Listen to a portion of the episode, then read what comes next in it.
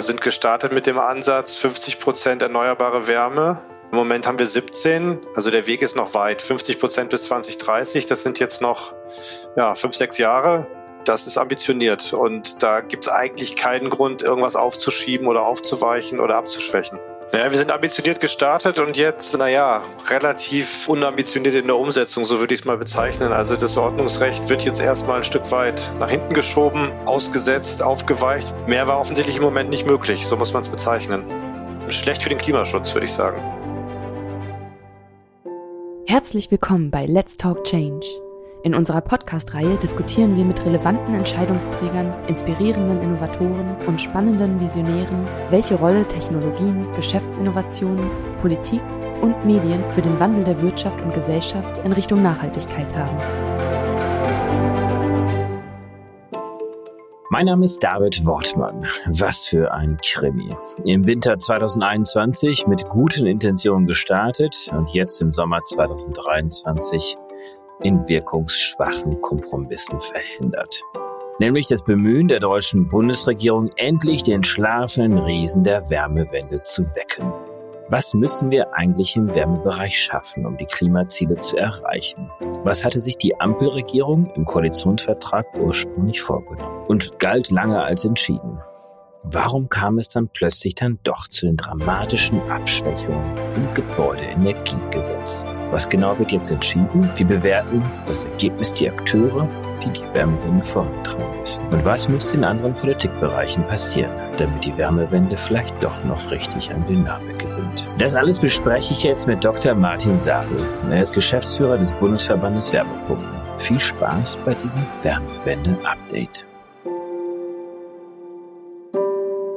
Martin, Chaos-Tage wie Wärmewende aktuell oder wie fühlt sich das gerade an?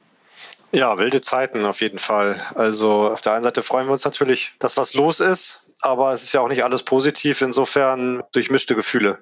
Die Wärmewende, das ist ja die Bezeichnung, ein Schlagwort sozusagen, um endlich den Wärmesektor auch zu dekarbonisieren, zu defossilisieren also Richtung CO2-Neutralität zu trimmen. Da war lange auch immer wieder die Rede davon, den schlafenden Riesen zu wecken. Also dieses riesengroße Potenzial, was im Wärmebereich liegt. Jetzt haben wir mehr oder weniger einen Beschluss. Wie zufrieden bist du mit dem, was die Bundesregierung jetzt vorgelegt hat im Rahmen des Gebäudeenergiegesetzes? Vielleicht ganz kurz vorab. Ich würde es ganz gerne nachher noch ein bisschen mehr im Detail mit dir besprechen. Naja, wir sind ambitioniert gestartet und jetzt, naja, relativ unambitioniert in der Umsetzung, so würde ich es mal bezeichnen. Also das Ordnungsrecht wird jetzt erstmal ein Stück weit nach hinten geschoben, ausgesetzt, aufgeweicht, wie auch immer man das bezeichnen will. Mehr war offensichtlich im Moment nicht möglich, so muss man es bezeichnen. Schlecht für den Klimaschutz, würde ich sagen. Dann fangen wir noch mal ein bisschen mal von vorne an. Also wie viel CO2 haben wir uns denn in Deutschland vorgenommen zu reduzieren? Bis 2030 sind ja meistens die Kennziffern. Also mit welchem Ambitionsniveau ist denn diese Bundesregierung gestartet 2021, als diese Ampelregierung zusammenkam? Ich will es jetzt gar nicht in Tonnen beschreiben, aber wir sind gestartet mit dem Ansatz 50 Prozent erneuerbare Wärme. Im Moment haben wir 17, also der Weg ist noch weit. 50 Prozent bis 2030, das sind jetzt noch ja, fünf, sechs Jahre. Das ist ambitioniert und da gibt es eigentlich keinen Grund, irgendwas aufzuschieben oder aufzuweichen oder abzuschwächen. Im Koalitionsvertrag wurde ja festgehalten, um dieses 50-Prozent-Ziel erneuerbare Wärme insgesamt in Deutschland zu erreichen, dass ab, was war das damals, 2025, glaube ich, 65 Prozent erneuerbare Energien für jede neu eingebaute Heizung gewährleistet werden muss. Damit ist diese Koalition gestartet. Was ist seitdem passiert? Genau, das war der Ansatz. 65 Prozent erneuerbare Energie in jeder Heizung ab 25. Mit dem Gedanken, eine neu eingebaute Heizung läuft 20 Jahre. Wir wollen 2045 klimaneutral sein. Also muss man spätestens jetzt eigentlich anfangen, klimaneutrale, ansatzweise klimaneutrale Heizung zu installieren. Ja, dann tobte die Debatte, wie bekommt man das hin? Erstmal wurde das vorgezogen um ein Jahr auf 24 im Zuge des Krieges, weil man sich gesagt hat, hey, wir müssen hier noch ambitionierter werden, wir müssen auch Energieunabhängigkeit schnell herbeischaffen. Also zum Ziel des Klimaschutzes kam die Energieunabhängigkeit dazu. Und dann war so ein bisschen der Druck heraus nach dem letzten Winter, als das Gas kam und von Energieunabhängigkeit nicht mehr viel die Rede war. Und jetzt entspannt man sich wieder und fällt wieder in alte Muster zurück und ja, lässt es mal wieder etwas ruhiger angehen, so wie wir es eigentlich die letzten 16 Jahre auch schon gemacht haben und schiebt die Dinge auf die lange Bank. So würde ich es mal ganz kurz beschreiben. Das ist die Kurzbeschreibung, aber ich glaube, da lohnt sich doch nochmal so ein kleiner Blick hinter die Kulissen auch. Denn dieser Beschluss, das vorzuziehen, also auf 24, da haben ja erstmal alle applaudiert und dieser Beschluss war ja letztendlich durch die gesamte Koalition getragen. Also durch die FDP, SPD und den Grünen natürlich auch. Also da gab es eigentlich eine ganz, ganz klare Linie diesen Beschluss vorzuziehen. Und jetzt stehen wir am Ende, und das beurteilen wir nachher nochmal, genau was jetzt im Gesetz drin steht. Aber jetzt stehen wir bei einer kompletten Verwässerung dessen. Wie erklärst du dir das, dass diese Regierung sich nicht an die eigenen Beschlüsse hält? Ja, ich glaube, man war sich in der Koalition offensichtlich nicht einig. Man hat viel rumdiskutiert über die technischen Möglichkeiten, dieses 65 EE-Gebot in die Realität umzusetzen. Da waren viele Fehlinformationen im Raum. Man denke nur an die Information, dass auch Heizungen rausgerissen und erneuert werden müssen, die noch funktionieren. Das war ja nie der Plan. Es ging dann darum, ob das erfüllbar ist, welche Optionen hier zum Zuge kommen. Es ging ganz viel um diesen Begriff Technologieoffenheit, der aus meiner Sicht auch äh, schwer missbraucht wurde, um Dinge durchzubringen, die man nicht wirklich gebraucht hätte. Die Technologien sind ja grundsätzlich da und der Gesetzentwurf war ja von Anfang an auch technologieoffen angelegt. Das heißt, man hatte eine Vielzahl von Optionen, um dieses 65 EE-Gebot, wie wir das verkürzt nennen, zu erfüllen. Und durch viel Fehlinformation, schlechte Kommunikation ist dieser ganze grundsätzlich gute Plan und dieses grundsätzlich gute Gesetz einfach zerredet worden aus meiner Sicht und ja, in, in Misskredit geraten irgendwo. Man könnte aber jetzt trotzdem nicht behaupten, dass der Informationsstand jetzt irgendwie neuer sei, weil in dem Moment, wo 2021 ja im Koalitionsvertrag da schon festgehalten worden sind, 65 Prozent erneuerbare Energien für jede neu eingebaute Heizung ab 25. Und dann, ich glaube, das war dann die Regierungskonferenz in Meseburg äh, Februar diesen Jahres, wo dann ja das vorgezogen worden ist, nochmal angesichts der Kriegssituation, die ja inzwischen ja auch schon über ein Jahr alt ist, wo dann auch einmündig gesagt wird, vor wurde von allen, lassen Sie das gerne vorziehen auf 24. Diese Beschlüsse sind ja nicht im luftleeren Raum geschlossen worden. Also die energiepolitischen Sprecher der einzelnen Fraktionen saßen mit am Tisch. Die Fachlage hat sich ja keinsterweise irgendwie verändert. Trotzdem ist etwas passiert zwischen Februar und jetzt Juni diesen Jahres dass auf einmal Technologieneutralität als neues Stichwort auftauchte, wobei man jetzt auch nicht sagen könnte, dass das Gesetz vorher nicht technologieneutral angelegt gewesen wäre. Man kann ja schon die These aufstellen, da ist jetzt wirklich ein riesengroßer Lobbyismus entbrannt und möglicherweise aus der Richtung derjenigen, die dann wahrscheinlich großes Geschäft verloren haben. Ja, das ist ein Erklärungsansatz. Also man ist auf jeden Fall irgendwie auf die Idee gekommen, dass es gut wäre, wenn erstmal die kommunale Wärmeplanung abgeschlossen wäre, um dann dieses 65 EE-Gebot einzuführen. Ne? Das ist ja grundsätzlich auch ein guter Gedanke. In der idealen Welt wäre es natürlich toll, die Kommune hätte einen perfekten Wärmeplan für ihr Gebiet in der Schublade. Man könnte jetzt jedem einzelnen Bewohner sagen, was für ihn in Frage kommt, ob es ein Fernwärmenetz gibt das Gasnetz weiter bestehen bleibt oder zurückgebaut wird, wo Erdwärme möglich ist, was auch immer. Das Problem ist, wir leben nicht in der idealen Welt und wir haben das halt einfach nicht gemacht in den letzten zehn Jahren. Wenn man das aus meiner Sicht zum Plan gemacht hätte, dann hätte man vor zehn Jahren anfangen müssen damit. Jetzt wird es ein bisschen vorgeschoben, dass man das erst braucht. Sicher ist es gut, ist das zu haben, aber es darf aus meiner Sicht jetzt auch nicht als Ausrede missbraucht werden, erstmal gar nichts zu tun. Denn man darf sich jetzt auch nicht vorstellen, dass jeder Zweite irgendwie in Deutschland einen Fernwärmeanschluss plötzlich bekommt oder schon gar nicht irgendwie daran denken, dass jetzt flächendeckend hier ein Wasserstoffnetz ausgerollt wird. Insofern offensichtlich gab es hier Kräfte, die dafür gesorgt haben, dass das jetzt erstmal sozusagen nochmal auf die lange Bank geschoben wird. Dann erklär uns doch mal, welchen Stellenwert hat denn die kommunale Wärmeplanung. Also was ist das überhaupt? Warum ist das so wichtig? Haben das alle Kommunen? Wenn ja, in welcher Größenordnung? da vielleicht mal ganz kurz nochmal alle mitnehmen, was das ist und warum wir es brauchen. Ja, grundsätzlich geht es darum, dass die Kommunen sich, die sich ja auskennen, die ja auch wissen, was in ihrer Kommune los ist, dass die sich auf den Weg machen, mal systematisch zu erfassen, was der Status quo ist, was der Plan für die Zukunft ist, wie sie ihr Gebiet aufstellen und entwickeln wollen und das transparent darzulegen, damit die Bewohner auch wissen, mit welchen Optionen sie rechnen können. Da sind die Kommunen auf sehr unterschiedlichen Ständen, auch nach Bundesländern sehr unterschiedlich unterwegs. Baden-Württemberg zum Beispiel oder Schleswig-Holstein, da mit Sicherheit zwei Bundesländer, die da schon weiter sind, weil die sich sehr früh auf den Weg gemacht haben und erkannt haben, dass man sowas braucht. Andere Kommunen haben wahrscheinlich noch gar nicht angefangen. Nach den vorliegenden Plänen wird es jetzt auch so sein, dass die größeren Kommunen, ja, dass denen ambitioniertere Auflagen gemacht werden. Die müssen dann bis 2026 sozusagen ihre Pläne fertig haben.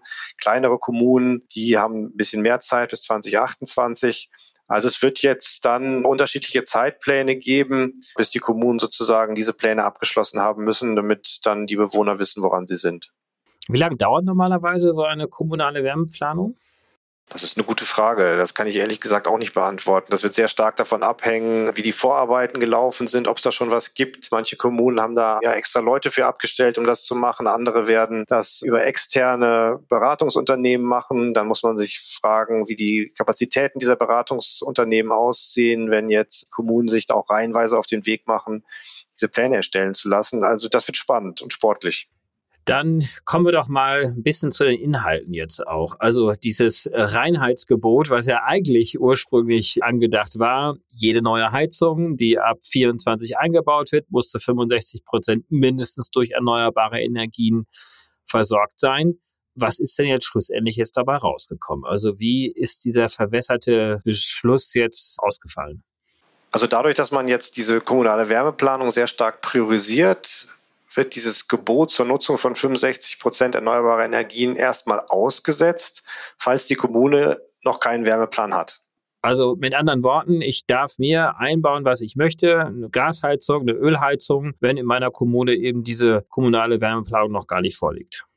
Grundsätzlich ja, aber das ist dann nochmal an bestimmte Auflagen geknüpft. Also ich kann mir grundsätzlich auch eine Gas- oder eine Ölheizung einbauen. Das setzt aber voraus, bei einer Gasheizung, dass dieser Kessel auch auf 100 Prozent Wasserstoff umrüstbar sein muss. Das setzt voraus, dass ich eine Beratung erstmal bekomme, die mich über die Risiken, sage ich mal, aufklärt, die ich eingehe, wenn ich jetzt nochmal auf eine Gasheizung setze. Also steigende Gaspreise, CO2-Preis, die Möglichkeit, ja, dass ich jetzt auf ein Wasserstoffnetz, also auf ein klimaneutrales Gasnetz spekuliere, was dann am Ende gar nicht kommt.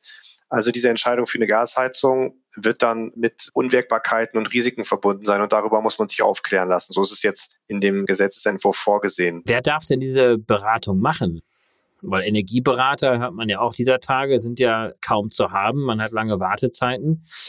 Da scheint sich ja wieder ein neuer Flaschenhals anzukündigen. Also soweit ich informiert bin, ich habe den Entwurf aber jetzt auch erst seit drei Stunden hier vorliegen, kommt da auch das Handwerk in Frage. Es wird allerdings von der so ist es, glaube ich, vorgesehen von der Regierung auch so eine Art Beratungsleitfaden geben, dass quasi die Beratung auf einem gewissen Level oder einheitlichen Sachstand sozusagen durchgeführt wird, sodass dann nicht jeder da quasi seine Privatmeinung kundtun kann.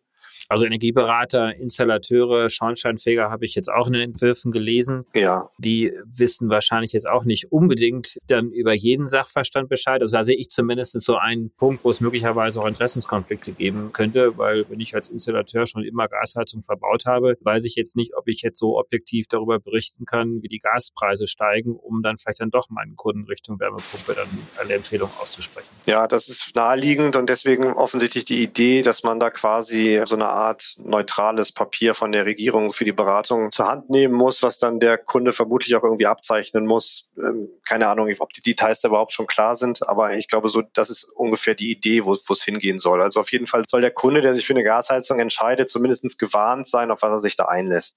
So, und dann gibt es ja zwei Optionen. Also er kann das jetzt machen noch bis 2026 oder bis 2028, je nachdem, wie groß seine Kommune ist, weil dann liegt ja der Wärmeplan vor und dann sobald der Wärmeplan vorliegt, greift ja dann auch das 65 EE-Gebot grundsätzlich. Das heißt, diese Option jetzt noch Gas- und Ölheizungen weiter einzusetzen, die tut sich jetzt auf noch für wenige Jahre, was die Sache natürlich nicht besser macht.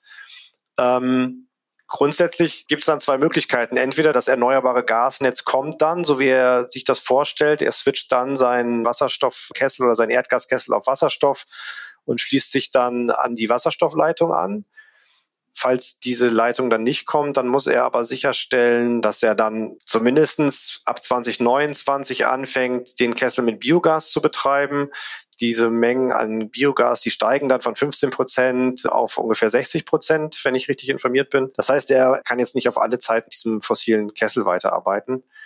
Und falls er den Kessel einbaut und vorher hat ihm die Kommune zugesagt, dass dann grünes Gasnetz hinkommt und das kommt dann doch nicht, dann ist offensichtlich der Gasnetzbetreiber auch ein Stück weit in der Pflicht, diesen Schaden oder diesen Mehraufwand auch mitzufinanzieren, der dem Kunden entsteht, wenn er jetzt auf ein anderes System umstellen muss. Also es wird dann kompliziert und es wird dann unter Umständen dann mit, mit höheren Kosten verbunden, wenn man dann Biogas einkaufen muss. Oder auch das Erdgas sozusagen im Preis steigt durch den CO2-Preis. Ist das denn jetzt so, wenn Kommunen bereits ihre kommunale Wärmeplanung vorliegen haben, weil es gibt ja eine Reihe von Kommunen, die das bereits schon haben, dass dann ab Anfang nächsten Jahres dann tatsächlich dann nur Heizungen mit diesen 65 Prozent dann eingebaut werden dürfen? So wie wir das jetzt im Moment lesen, ist das so, ja. Also wenn der Wärmeplan vorliegt, dann gilt auch das 65 EE-Gebot aus dem Gebäudeenergiegesetz. Und dann hat ja der Kunde im Prinzip alle Optionen auf dem Tisch und kann dann eine fundierte Entscheidung treffen. So ist die Idee.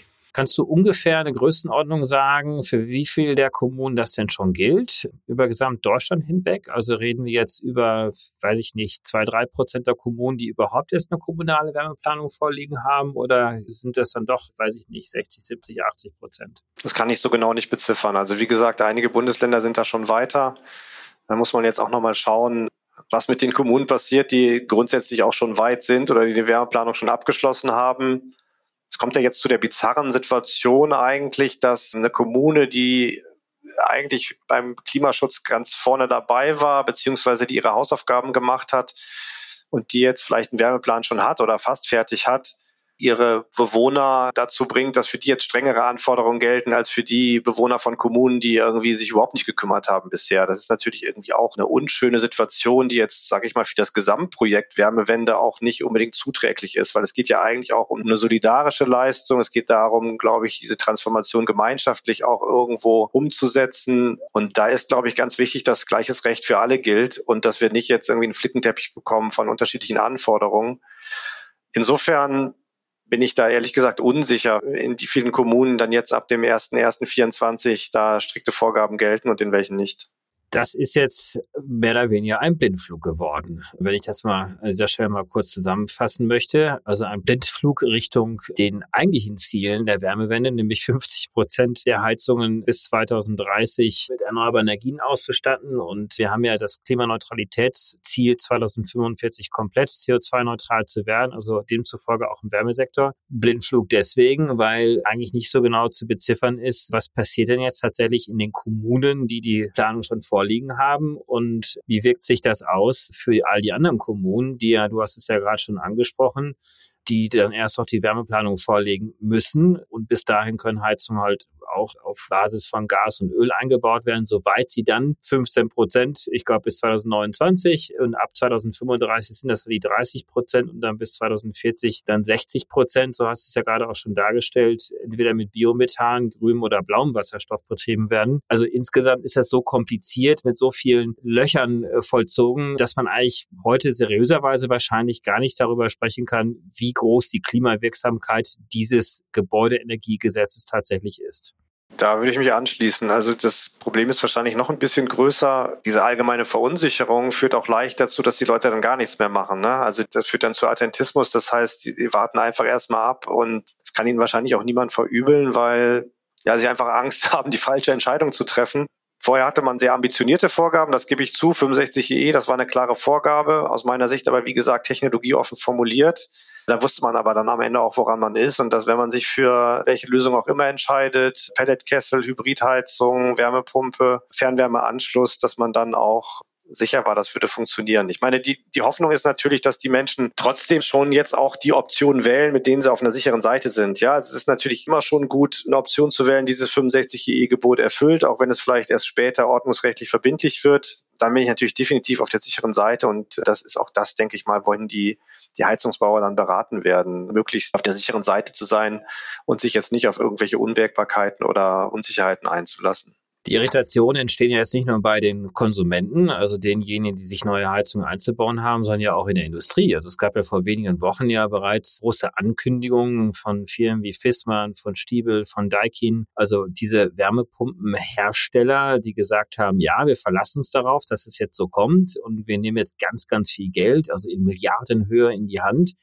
damit wir mithelfen können, auch diese Ziele zu erreichen. Was passiert denn jetzt an dieser Front? Also entsteht da eine große Irritation. Kannst du da so ein bisschen von der Stimmung berichten an der Front? Ja, große Irritation ist wahrscheinlich eher noch eine Untertreibung. Also seit 2021, seit dem Koalitionsvertrag, steht dieses 65-EE-Gebot ja eigentlich im Raum. Es gab im letzten Jahr zwei Gipfel, wo die Branche zusammengetrommelt wurde und sich auch bekannt hat dazu, dieses Ziel zu erreichen, dieses Ziel zu dekarbonisieren, in Zahlen gefasst, 6 Millionen Wärmepumpen bis 2030 oder 500.000 Wärmepumpen in 2024, um eben auch dieses 65-EE-Gebot zu erfüllen. Denn die Wärmepumpe ist ja da ein großer Teil der Lösung. Ja, und natürlich wurde dann investiert, weil man natürlich auch gesehen hat, dass die Nachfrage auch extrem gestiegen ist. Auch im Zuge natürlich des Krieges im letzten Jahr, der Gaspreisanstiege aber natürlich auch in Vorwegnahme dieser langfristigen Perspektive, dass dieses 65E-Gebot 2024 kommt. Und ja, die Fabriken wurden gebaut, die Gelder wurden investiert, die Kapazitäten würden hochgefahren. Das gilt für die Produktion von Wärmepumpen, das gilt aber auch für Kapazitäten, Handwerker zu schulen. Da wurden Schulungszentren gebaut, Schulungskapazitäten, Schulungsräumlichkeiten wurden ausgebaut. Und das ist natürlich nicht gut für eine Industrie, wenn diese Planungssicherheit dann plötzlich wegfällt, wenn auf einmal die Pläne geändert werden und jetzt entsprechend auch die Nachfrage ein Stück weit einbricht. Zusammenfassend kann man ja auch nochmal feststellen, dass das Ordnungsrecht jetzt eigentlich nicht funktionieren wird, also zumindest um die ambitionierten Ziele für die Wärmewende und für den Klimaschutz zu erreichen.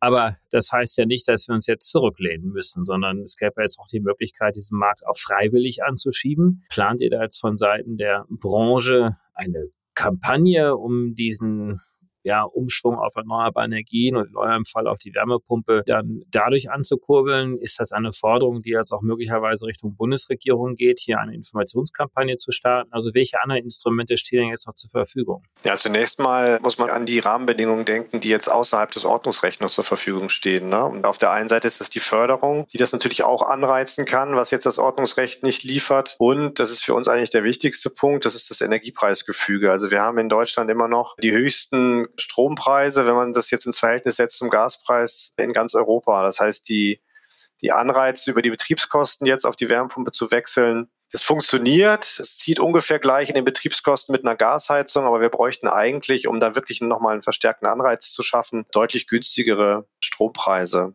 Wir haben da auch Vorschläge gemacht, Mehrwertsteuerentlastung. Im Moment ist ja das Gas, das Erdgas von der Mehrwertsteuer belastet oder mit einem reduzierten Mehrwertsteuersatz versehen. Sowas fordern wir natürlich auch für den Strompreis, weil da ist diese Lenkungswirkung wirklich auch angebracht. Und die Abschaffung der Stromsteuer wäre auch eine Möglichkeit, einfach diese Abgabenlast, diese Steuerlast vom Strom runterzunehmen und die in eine Größenordnung zu bringen, wie es auch beim Gas ist, nämlich sehr, sehr viel niedriger, um da einfach einen, einen Anreiz zu schaffen. Wir sind nämlich, was die Energiepreise angeht, wieder eigentlich in der alten Welt angekommen. Die Gaspreise haben sich wieder entspannt, die Strompreise entspannen sich zwar auch ein Stück weit wieder, aber wir sind vom Verhältnis her eigentlich wieder in der alten Welt dass Strom ungefähr dreimal so teuer ist wie Gas. Und das funktioniert nicht dauerhaft, um da eine große Lenkungswirkung Richtung Wärmepumpe zu entfalten. Das heißt, das wäre tatsächlich ein Ansatzpunkt, den man ziehen könnte, um dieses ausfallende Ordnungsrecht jetzt zu kompensieren. Was die Regierung ja offensichtlich plant, ist auch die Förderung aufzustocken. Da muss man aber mal genauer hinschauen. Also da ist von Fördersätzen jetzt von 50 Prozent die Rede bis 2028, also inklusive eines Schnellläuferbonus, wenn man jetzt schnell sozusagen reagiert. Und für einkommensschwache Haushalte bis zu einem Einkommen von 40.000 Euro soll sogar eine Förderung bis 70.000 Euro möglich sein. Dafür wird im Gegenzug allerdings auch das Investitionsvolumen, was man da ansetzen kann für diese Förderung von 60.000 Euro auf 30.000 Euro reduziert. Das heißt, für die kleineren Anlagen ist das tatsächlich eine deutliche Verbesserung der Förderung, aber für größere Anlagen, also für Anlagen, die jetzt höhere Investitionen erfordern, beispielsweise weil sie auf Erdwärme setzen, beispielsweise weil da noch auch umfangreiche Umfeldmaßnahmen im Gebäude nötig sind, ist es gar nicht unbedingt eine Verbesserung des Förderregimes. Insofern, ja, also das ist definitiv jetzt notwendig, hier über Energiepreise und Förderung sozusagen dieses ausfallende Ordnungsrecht zu kompensieren. Denn eins ist auch klar, also diese Anzahl von Wärmepumpen, die dürfen wir nicht in Frage stellen. Also 500.000 Wärmepumpen in 2024, das hat sich ja jetzt nicht unser Verband ausgedacht, sondern das ist ja quasi die Botschaft aus der Wissenschaft. Das ist das, was wir technologisch brauchen, um überhaupt eine Chance zu haben, diese Wärmewende im Gebäudesektor hinzubekommen. Das ist letztendlich einfach Physik und das sollte man in keinem Fall in Frage stellen, wenn man es mit dem Klimaschutz ernst nimmt. Da fragt man sich ja dann doch, wie die Logik dahinter ist ist. Denn äh, über das Ordnungsrecht hätte man ja diese Wärmewende relativ haushaltsbudgetneutral organisieren können. Wir leben in einem Land, welches rund, ich glaube, aktuell 20 Milliarden Defizit hat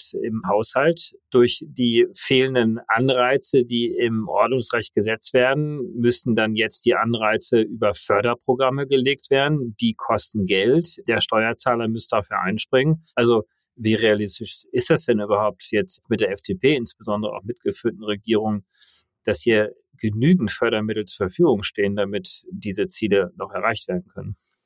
Ja, offensichtlich hat man das durchgerechnet. Also ich gehe zumindest mal davon aus, dass man das durchgerechnet hat und dass die Finanzierung auch gesichert ist. Das ist ja eigentlich so unsere Hauptforderung auch im Verband. Wenn man Förderung macht, dann bitte dauerhaft und verlässlich und nicht jedes Jahr irgendwie mal ein bisschen mehr, mal ein bisschen weniger. Also das ist ganz wichtig, dass das verlässlich und, und dauerhaft ist, weil die Branche natürlich immer diesen Attentismus oder diese Peaks, die dann entstehen, wenn man jetzt das Förderregime ändert, nicht gebrauchen kann. Ne? Wir brauchen eher kontinuierlichen, ambitionierten geordneten Aufwuchspfad und nicht so ein Auf und Ab, was sowohl die Industrie als auch das Handwerk in Schwierigkeiten bringt. Ich meine, auf der anderen Seite glaube ich, muss allen klar sein, dass es jetzt diesen Klimaschutz auch nicht zum Nulltarif gibt. Förderung ist natürlich auch irgendwo ein Mittel, das solidarisch zu gestalten. Förderung sollte natürlich auch nur aus meiner Sicht denjenigen bereitgestellt werden, die es auch wirklich brauchen. Ja, insofern dieser soziale Ansatz, der jetzt reinkommt, auch nochmal nach dem Einkommen zu differenzieren und Haushalte mit schwachem Einkommen, mit geringerem Einkommen hier nochmal besonders zu berücksichtigen, ist aus meiner Sicht absolut der richtige Ansatz. Was aus meiner Sicht noch fehlt,